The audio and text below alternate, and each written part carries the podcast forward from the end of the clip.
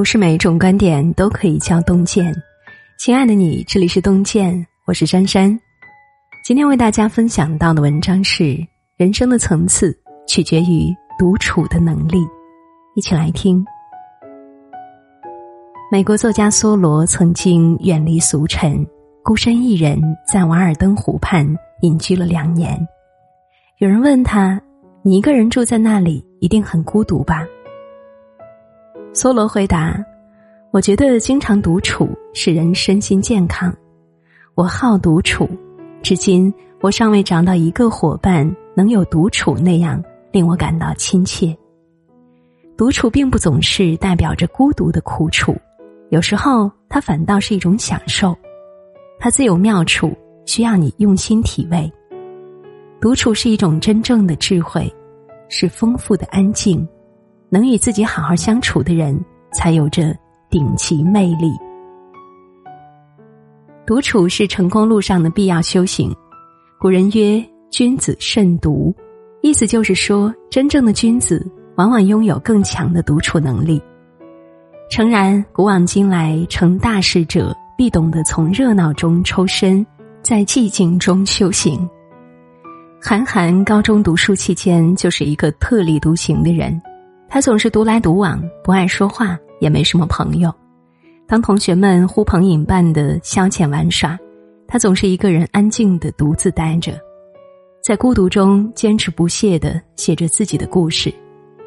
然而，正是在这一段独处的时光中，韩寒更加笃定自己的梦想，更加深刻的思考世界的样貌，逐渐积蓄力量，不断的书写，高效率的完成了自己的成名之作。三重门。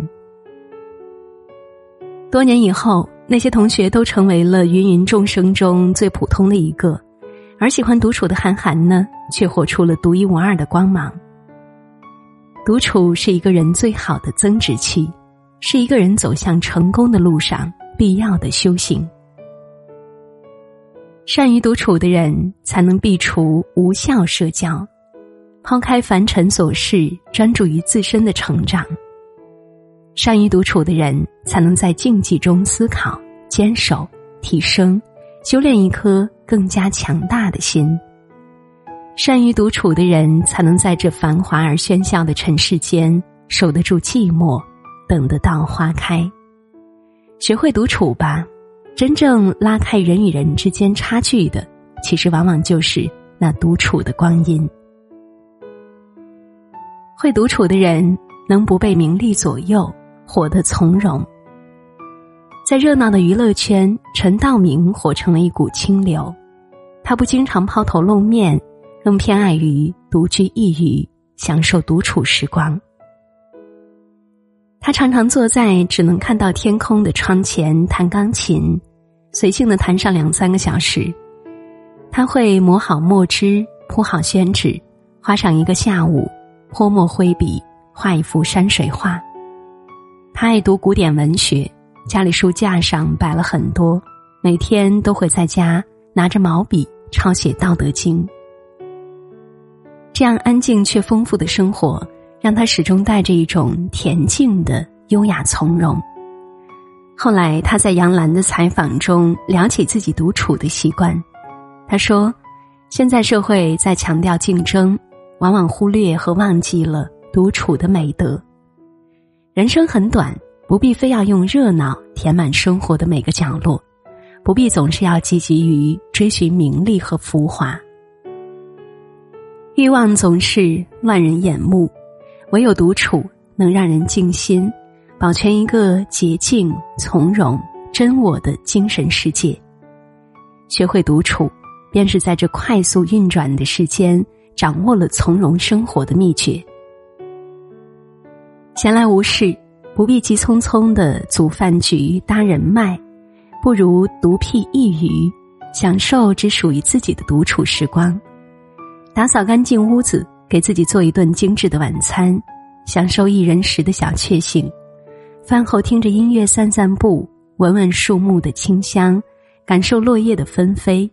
捧一本书，泡一杯茶，在阳光的细碎投影下，安静的待一个下午。愿你能学会享受这样的独处时光，慢下来，一个人从从容容，端坐一隅，浅笑安然，不喧嚣，不张扬，于安静中见丰富，于孤独中得清欢，便是最好的生活。独处更接近真实的自我，你是否有过这样的时刻呢？无论拥有了什么，内心深处仍然得不到片刻的宁静与满足。只有当卸下伪装的面具，静静的独处时，才能够感知灵魂深处的平静。那是因为，只有回归独处之时，你才能够接近最真实的自我。正如叔本华所说的：“只有当一个人独处的时候，他才可以完全成为他自己。”阿里巴巴集团创始人之一。彭磊在五二零全球女性创业者分享会上，分享自己多年来在商场中摸爬滚打的放松方式。无论多忙多累，要有自己的心灵花园。这座花园有可能是书，有可能是电影，有可能是晚间的散步，是任何带给你平静的事物。在这个花园中，安静的独处，与自我对话，发现自己。我究竟要做一件什么事情？我为什么要做这件事情？对自己和周围的人们到底有什么意义和价值？正是有这样一个独处的花园，外界的压力、胜利和成功，让人感到无所适从的时候，都可以找回真实的自己，预贴着真正的自我，踏实的前行。独来独往的人，并非是远离了世界。他们只是坚守了一个属于自己的世界，从而创造出一个更好的世界。林徽因说过：“如果想衡量一个人的内心有多强大，就看他能不能一个人独处。孤独本是生命的常态，学会了独处，就学会了和自我相处，学会了和世界共处。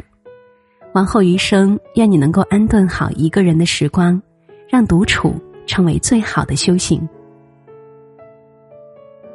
好了，小伙伴们，文章到这里就结束了。更多美文，请继续关注“洞见”。感谢大家的守候，让我们相约明天，让“洞见”的声音伴随您的每一个夜晚。